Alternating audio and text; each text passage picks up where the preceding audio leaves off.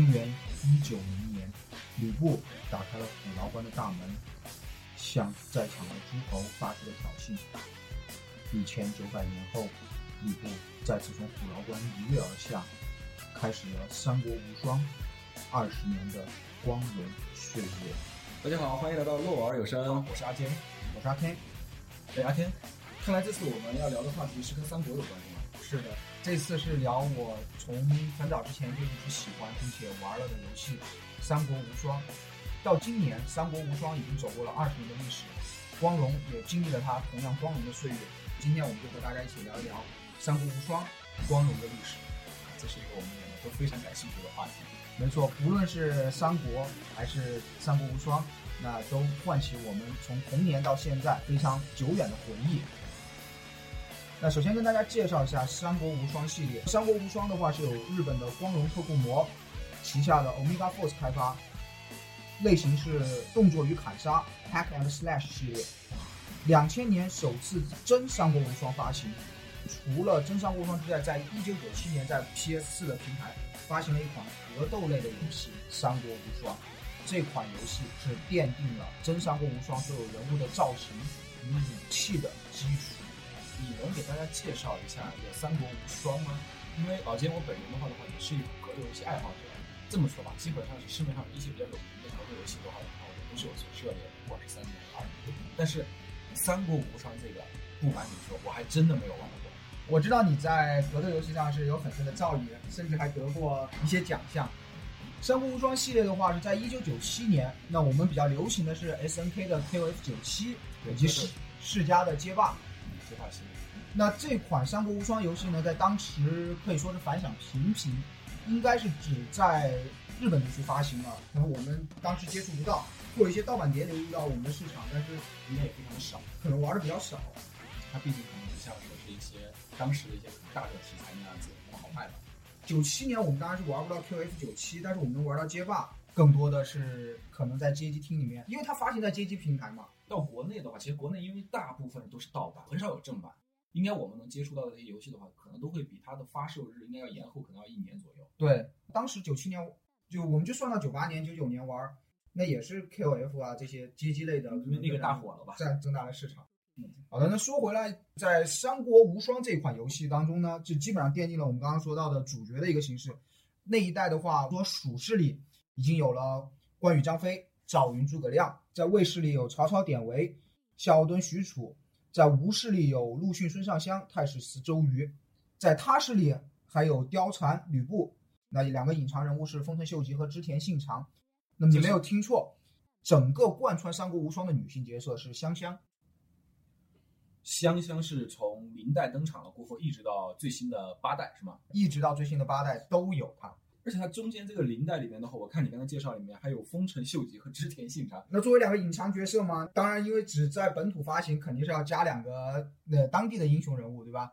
这一代的话，因为我们也没玩过，只是看过。那你可以看到赵云拿一根 粗壮的红枪，然后奠定了他一个武器啊造型的一个基础。那么时间来到了两千年的八月三号，在 PS 二的平台发行了《真三国无双》的第一作。这一作的话，就整个的形式就改为了我们所谓的动作与砍杀系列的游戏。啊，K 能不能先跟大家介绍一下这种模式？如果按照日本的说法的话，就是刀剑类的游戏。那么我们可以从日本的剑戟篇入手，就是通过拼剑或者是斩杀的一个模式。这个模式应该是由《三国无双》来独创的。如果有兴趣的话，我们以后可以再聊一聊剑戟篇儿。简单的用我们现在话理解来说，就是割草，就是就是砍小兵、砍将，第三人称的背后视角的一个游戏。这就是它的核心玩法，核心爽点。核心爽点没错。说回来，在这一代的话，新增了蜀势力，黄忠、姜维、刘备、马超，蜀势力基本上已经配齐了。魏势力的话，新增了张辽、司马懿、夏侯渊。吴势力新增了甘宁、吕蒙、孙坚和孙权，其他势力的话有董卓、袁绍和张角，基本上其他势力的有名的角色基本上都来了。那加上初代的二十八个角色，那这一季的话一共有八个关卡，这八个关卡也是在接下来的各代最经典的关卡，有黄金之战、虎牢关之战、官渡之战、长坂之战、赤壁之战、合肥之战、夷陵之战和五丈原之战。那么大家听到这儿的话，就觉得作为三国迷来说的话，就非常的熟悉了。非常兴奋。我记得儿时的话，有首歌好像就是，呃，歌词里面就包括五丈原啊这些这样的歌词。啊，你说的那个是横山光辉的《三国志》那那一套是，呃，我们我们稍微扯远点，那一套横山光辉《三国志》，我当时是在银座的圆湖书店看到了电子版，两万当地货币。我想了又想，想了又想，两万买个日文的，我也不知道在干什么，我我就就没有买。这一代其实我没有玩过，那么我们就继续往下。时间来到了二零零一年的九月二号，在 PS 二上发行了《真三国无双二》。呃，你刚才提到的那个动画片，它你说是你是在日本看到对吧？对。然后呢，它当时是没有没有中文字幕，所以说你有没有选择没有购买？你说横山光辉那套吗？对对对，横山光辉那套。啊，没有购买。对，那这个游戏的话的话，当时有中文字幕吗？因为这个当时也是日本的游戏啊。这个游戏其实是有中文字幕，甚至是有那个国语配音的。一代和二代的话是由来自中国台湾的配音演员，他们通过自己的方式，一定程度还原了我们知道在日本那种极其中二的一个风格，也演绎出来了前所未有的英雄形象。那这个形象的话，对于当时我们来说，其实也是刻下了比较深的烙印。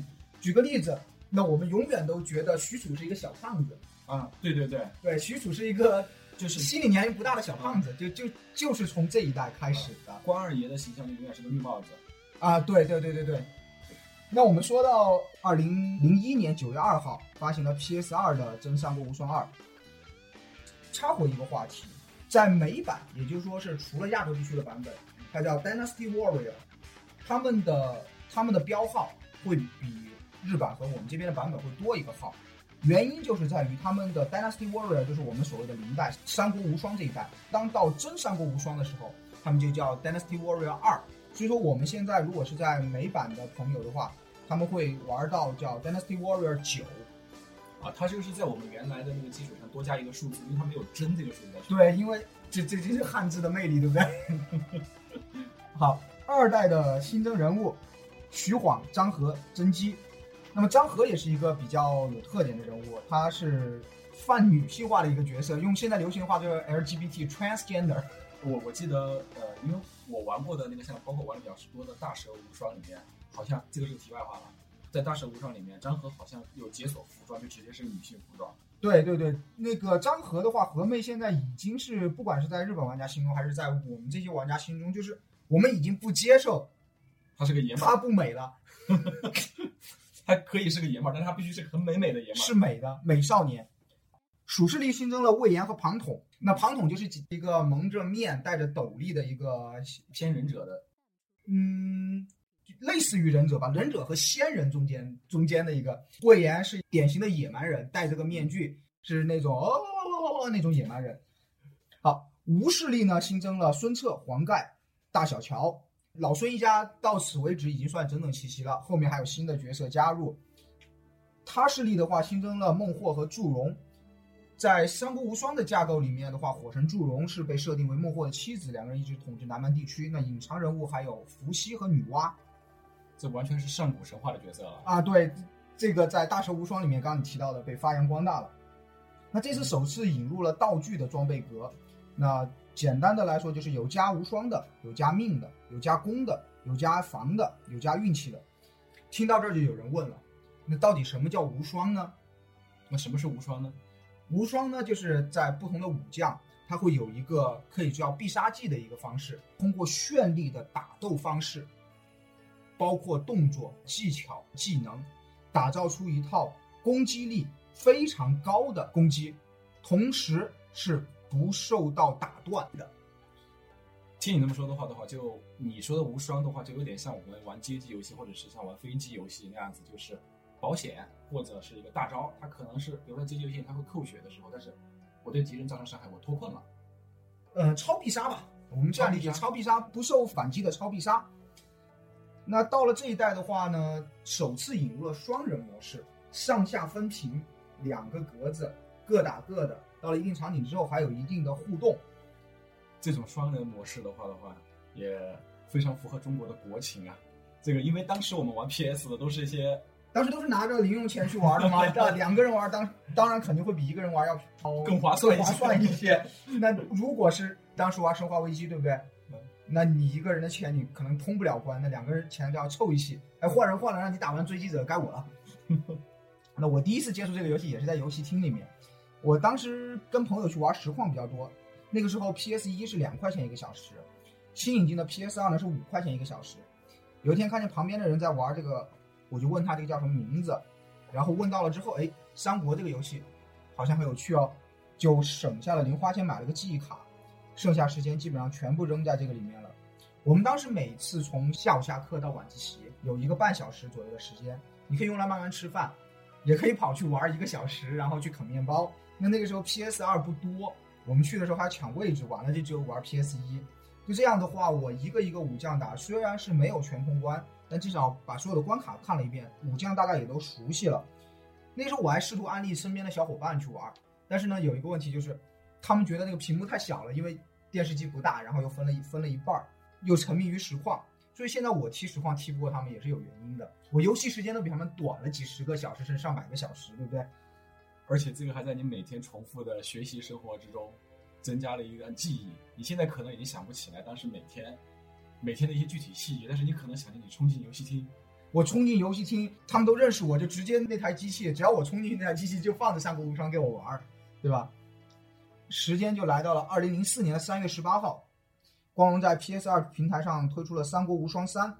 这一代的话，新增的武将不多，卫士里新增了曹仁，蜀士里新增了黄月英，设定是为诸葛亮的妻子。吴势力新增了周泰，那么这一代允许了自制武将。自制武将是个什么概念？能给大家说一说？就你按照自己的脸捏一个武将，然后属于什么势力呢？你自己选，可以选增加。你可以自己选他加入任何一个势力。但是呢，这一次有一个问题，就是故事模式它是以势力来进行魏蜀，然后每一关选取的武将是固定的，他也希望让你尝试更多的武将去玩嘛。那么你不能永远选云妹去打，对不对？那你能给大家讲一下，就是说。像我们这种自制武将的话，因为在《三国无双》的这个世界里面，每一个角色他的招式的话应该是有区别的，对吧？对。那么自制武将的话，他的招式的话跟这个我们传统的，比如说像是吕布啊、张飞啊这些的招式上面有什么区别？呃，你其实是不是有个成长模式呢？在这一代他还没有成长模式，在这一代的话，他是需要你选择选择一个武将来作为他的模板，比如说你可以让他跟吕布的招式一样，你也可以让他跟张飞的招式一样。因为是二零零四年嘛，机能限制这些，它其实没有那么高的自由度。但是这个时候就可以做到一个女版的吕布，是吗？女版的吕布，或者是女版的自己吧。这个游戏的话，我玩的时候正式玩已经是大一下学期了。那个时候我把 PS 二带到学校去，然后就开始跟同学恶补高山流逝的时光。他们也愿意开始跟我玩无双了，然后我们就在疯狂的输出，从泗水关到武状元，杀的昏天黑地。我们的假期都是在我们华夏大地上啊，疯狂肆虐。有两个特别印印象深刻的点，一个就是在这一代的一起考，这一代是首次引进了单挑的模式，也是唯一一代有单挑的模式。那么在单挑的时候的话，你会陷入一个格斗的模式，当然招数是是平面的吗？是立体的，是立体的三维的。那会不会像那个时候，比如像铁拳啊，或者说是像？刀魂啊，这样的格斗游戏呢？铁拳在某种程度上说也是一个假平面，因为它人是三 D 的，但是整个场景还是二 D 的在打。但是它这个就是完全三 D，你可以左右跑了。好，就是面向的话，你可以背对着。嗯，你更理解为今天的鬼泣，鬼泣打一个人的时候，一 v 一的时候，一 v 一的鬼泣。对。然后我们把这个就真的玩坏了，在自由模式里面找任何人单挑，什么马超去找许褚啊，孙策去找太史慈呀。然后黄忠去找夏侯渊呐，赵云呢在长坂一条龙啊，什么关羽过五关斩六将啊。后来查资料才发现，这个一起跑的模式是设定好的。本来人家游戏公司好不容易转型成为一个割草类的游戏，又被你们玩成了格斗游戏。不，触发剧情嘛。其实你说格斗游戏，就说到第二点，你永远不敢在虎牢关去找吕布。虎牢关先是放一段吕布的 CG，然后就是一个超时空的存在。防守是防不住的，吕布的连招最后一下是破防，你即便把吕布的所有攻击都挡住，破防了之后也要躲。如果你被吕布刮到一下，那直接你就硬直，然后 GG。所以当时发明了一个叫红血砍吕布的打法，我们当时称之为遛狗。上来先被吕布砍成一套红血，然后无双条就会自动增加，在这个时候插入一个无双的机制。当你的血从绿血砍到黄血，砍到红血，也就是通常我们所说的状态。你的无双条会自动增加。正常情况下，你是通过打击小兵儿才会增加无双条。那么这个时候无双条满了之后，你在红血状态放无双是一个乱舞无双的状态。这个时候你的攻击力会变成原来的一点五倍。那么我们就会发明了一个遛狗的打法，叫什么呢？被吕布砍成红血之后，转身就跑，等无双条自动斩，等无双满了之后回身就是一个乱舞无双，放完再跑，如此循环。但其实这个时候也是玲珑错，但是呢，因为不是一技讨的模式，地图是没有边界的，你跑起来的话就会很容易很多。如果是一个人打的话，十四五个回合，你你赖十四五个乱舞无双就过他了。双人的话会更快。现在你想想，我们当时叫这个遛狗打法啊，那明明是吕布在遛我们，呢哪是我们在遛狗，对不对？但是吕布也也也很难受啊，他想游戏体验极差呀。然后从这一代开始呢，新增了一个在虎牢关。你如果砍掉了貂蝉，吕布瞬间变成萎靡一心，你知道吗？瞬间狂化。哦，你看吕布身上燃的那团火哟，本来原来只是打到你，你硬直，然后五六刀带走你，然后现在根本就刮到你你就走了。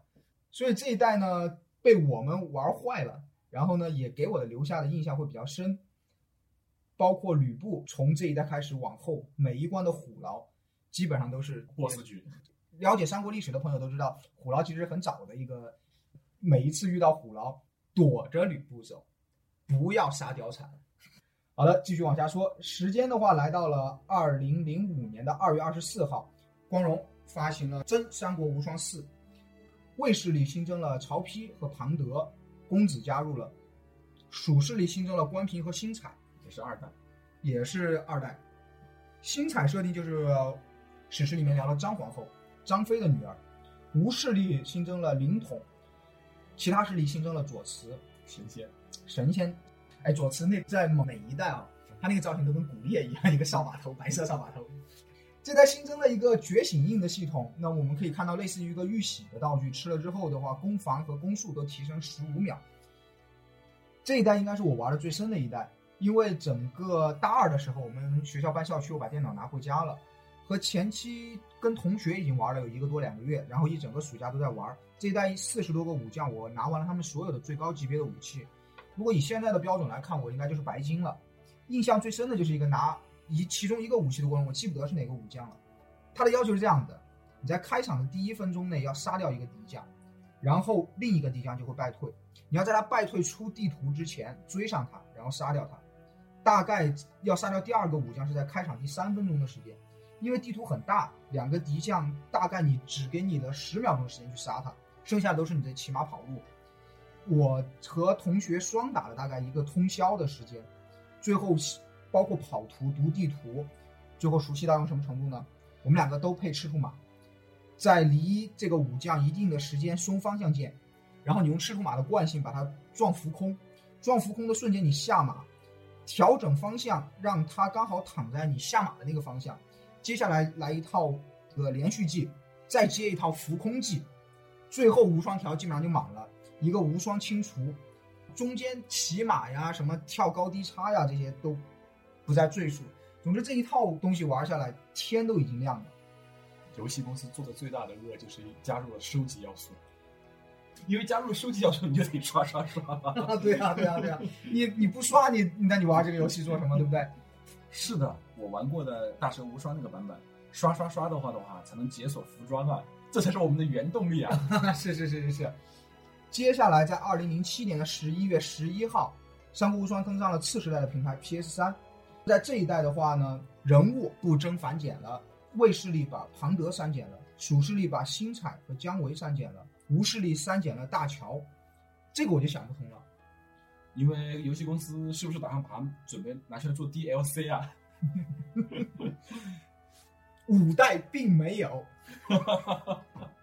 后面有五代并没有。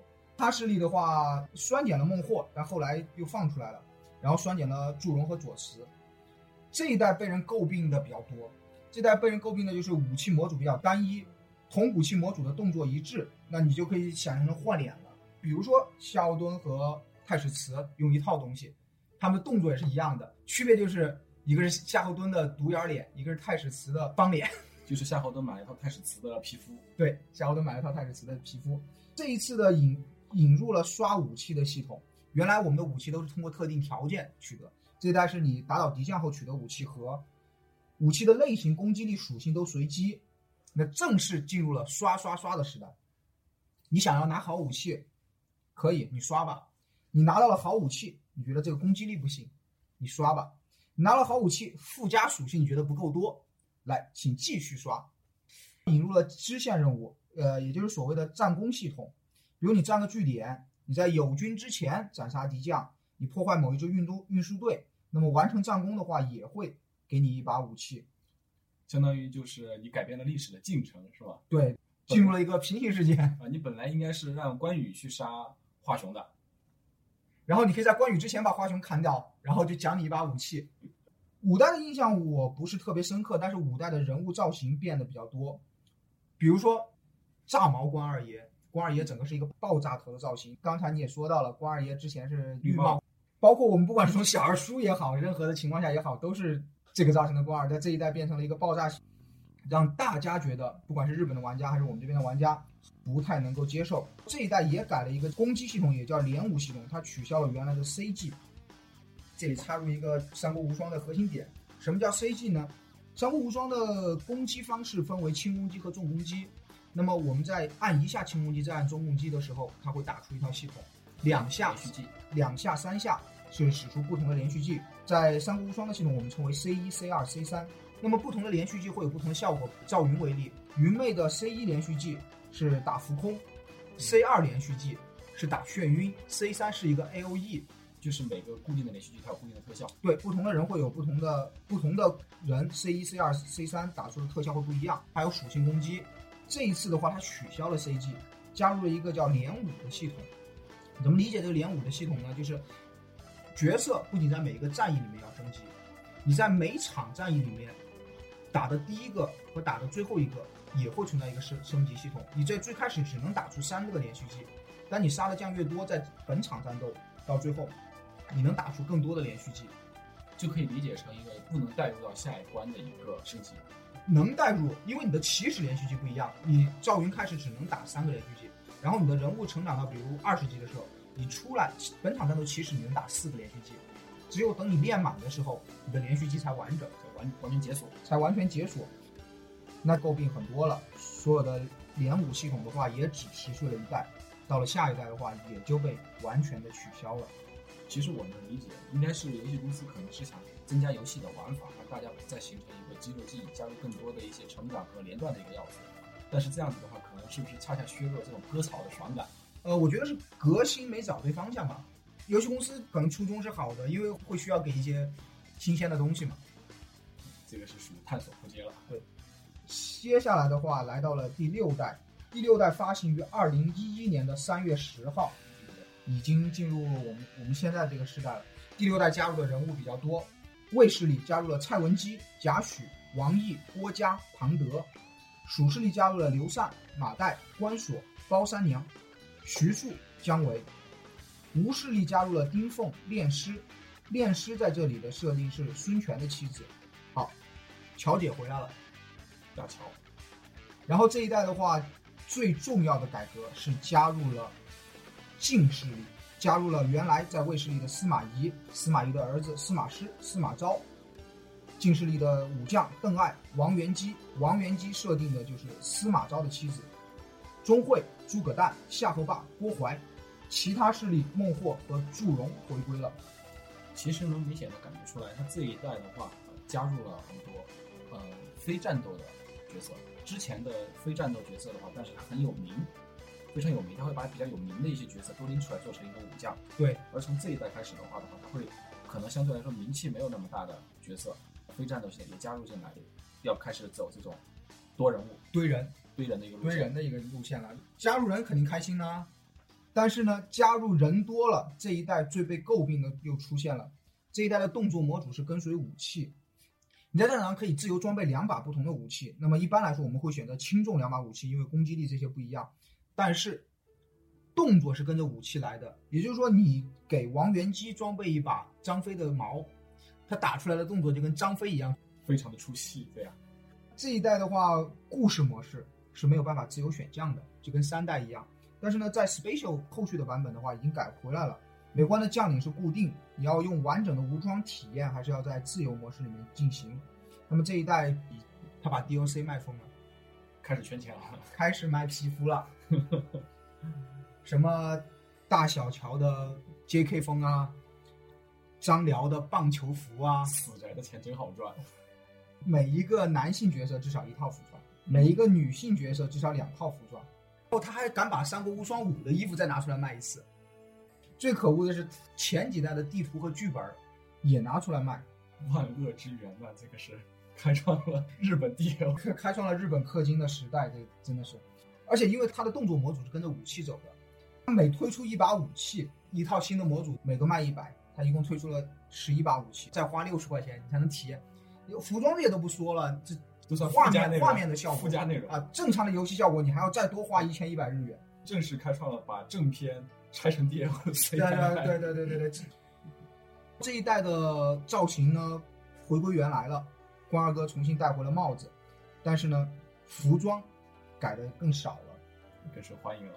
世博猛男在基本上每一个势力都有，女性角色也是穿的意外的清凉，让人怀疑当时的气候是不是跟现在有点不一样。穿的越少，攻击越高嘛；穿的越少，防御越高嘛。然后要说一下这一代最重点引入的就是晋这一个势力。晋作为一个新的势力正式加入的话，在三国后期的名将也都悉数登场。日本人的概念中，五丈原之后，三国就结束了。但其实这个恢宏的故事，在在时间上还有一半的历史。那么日本人终于抛弃掉五丈原之后三国完的这个思维定式，把这个恢宏的故事讲完了。那么同样的话，最为玩家津津乐道的是制作方抛开了原来的中二剧情，张合为了美丽，为了绽放呀，他把各个势力的主线核心梳理出来了，包括后面的几代也是围绕这个核心不断完善。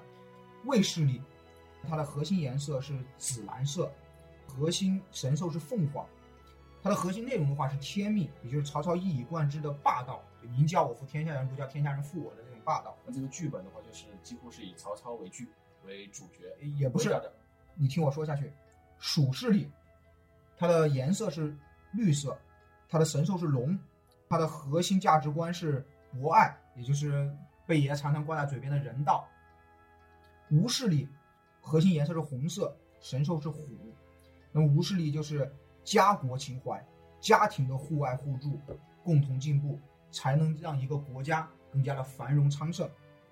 近势力，它的颜色是水蓝色，神兽是麒麟，他们所遵循的价值观就是秩序比个人的荣辱和国家的兴衰更重要。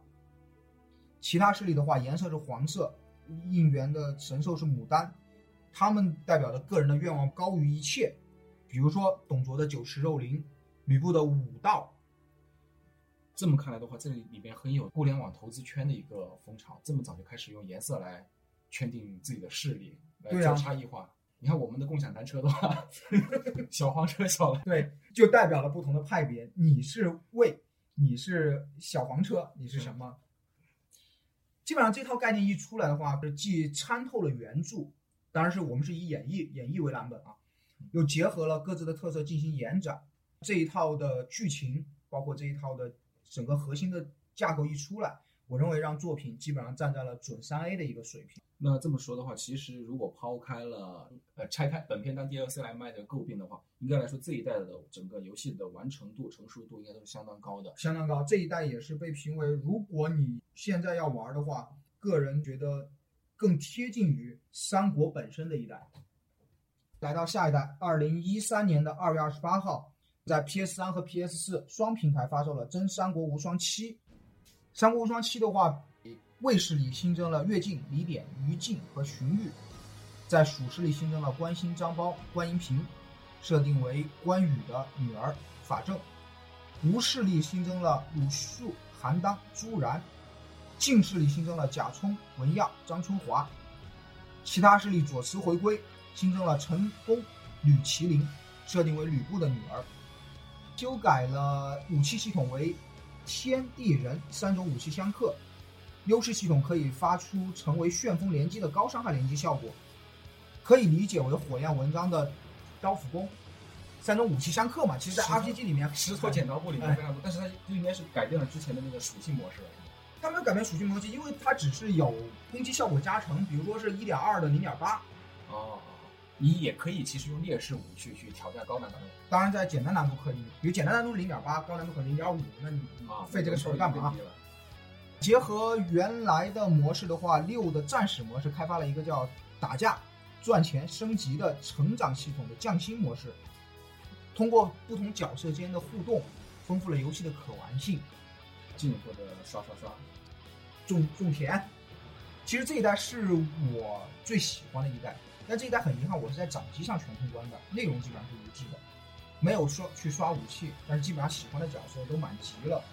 这一代新引入了一个叫 if 线，什么意思呢？我们看《三国演义》玩史实的有史实线，那么 if 线的话，又用前所未有的方式，在史实的剧情上满足了你不论是看书、看电视剧，还是玩游戏，遐想过无数次的情节，比如。我最喜欢的郭嘉没有在柳城死，那么在赤壁之前出现。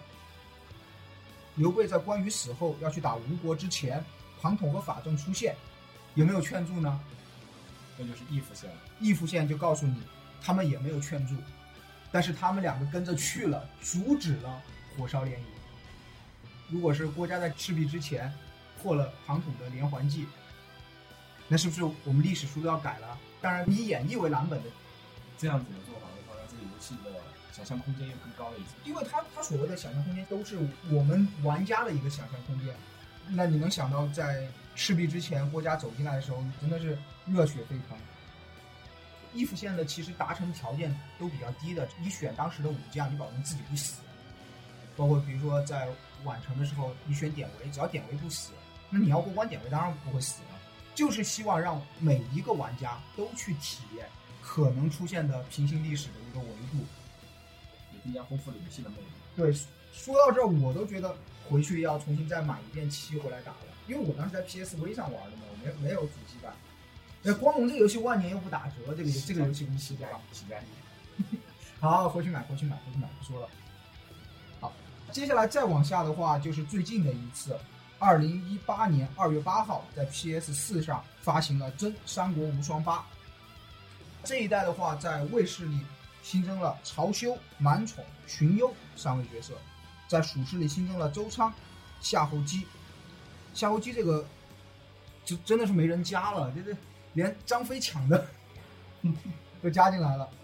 在吴氏里新增了程普和徐盛，在晋氏里新增了辛宪英，在其他势力新增了袁术、董白。董白在剧情里面设定的是董卓的孙女儿，那这个他为了加女性角色，现在也已经是无所不用其极了，因为女性角色才好卖，才好卖，才好卖 DLC，才好卖，才好卖皮肤。华雄，啊，这一代当然是继续卖地图、继续延皮肤啊，武器，反正就是怎么氪怎么来。那这一代的话，就还引起了一个小小的争端，因为 PC 版是没有晚几天就出现了。PC 版首发是预置了中文界面和普通话语音的，从二代到现在，普通话语音重新回来，但是呢被注册表锁住了。后来玩家利用 bug 呢破解了注册表，然后可以直接使用中文界面和普通话语音。那光荣这个公司为了继续追加卖钱，后续版本修复了这个 bug，当时就是被喷了，当然肯定被喷。后续因为反对声带太大，光荣又宣布中文语音和界面将免费推出。这就是典型的把本体拆 DLC 了过后被玩家给抓个现行。啊，对对对对对对对，做做好了，做好了预制在里面了。发行的时候刚好是过春节，我这代因为最近的一代我印象很深，刚好就买吧然后买了招新了，开放世界，伪开放世界。他现在偷懒把原来每一个关卡的设计、精心设计的地图都省了，每一个城池呢就有点像原来稍微放大一点的据点，然后建了一些砍了也没有反应的模型，再加两圈城墙，真的妥妥脑残的设计。你可以想象，我骑着马下来，然后像猴子一样扔一个绳子上去，爬上去，然后再跳下去，冲到正中间把敌军的将砍了。像洛阳啊、成都这些大城市，这个城设计的就跟迷宫一样，可以把人绕晕。有的时候你想赶时间，不想去杀兵儿，绕绕绕绕绕出来一个大众连路。开放世界还有一个什么问题？你在打官渡的时候，你可以跑到成都去走一圈儿，再回来，这边还在问你啊，你的援助终于来到了，我等了你好久了，一点不耽误事儿。这代有趣的是什么呢？它隐藏了一些名胜在地图上。我现在能想到的脑海里面的画面是九寨和黄龙当时是一个名胜，爬上了华山是一个名胜，在武陵源这个《桃花源记》那个武陵源也是一个名胜，包括还有太湖和长城。他是怎么样做到这个名胜的？你走到了名胜之后，有一个全景的三百六十度的一个回复，然后会告诉你这是一个名胜，然后会有一个比较美丽的景致。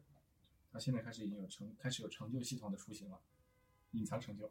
彩蛋，它这个更像是买彩蛋。我觉得干过两件很有趣的事情。第一个就是长城，我从这边跑到那边，沿着长城跑，跑到路上会遇到山贼和野蛮人，他的等级比我高很多，他是及及时的比我高很多。我二十级的时候他六十级，我三十级的时候他可能七十级，反正我就打不过，然后就只有躲。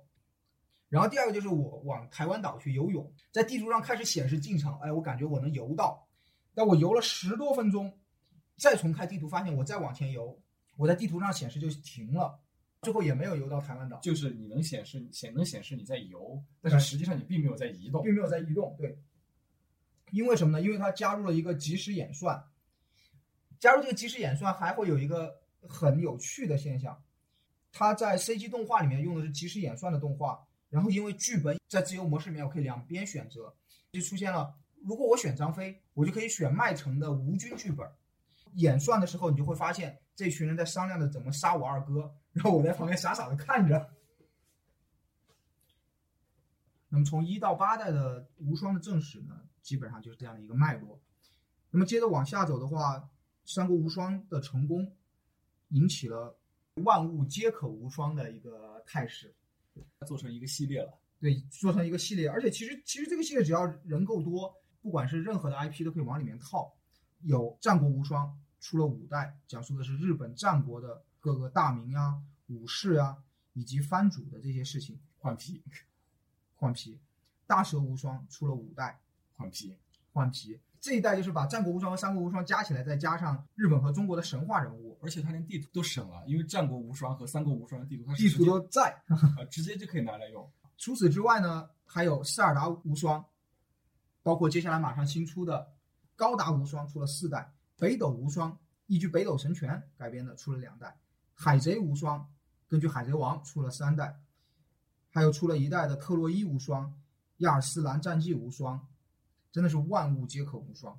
那假以时日，我们也可以看到像包括斯巴达无双啊，甚至是美少女无双啊。其实其实我觉得最有搞头的是水浒传无双，哎，水浒传也是个很好的题材。这水浒传无双这个人物都给你设定好了，对不对？而且你你就拿小浣熊的那个套就行了。而且你还可以先先三十三十六天罡，然后 然后 DLC 卖卖地地萨，卖地煞。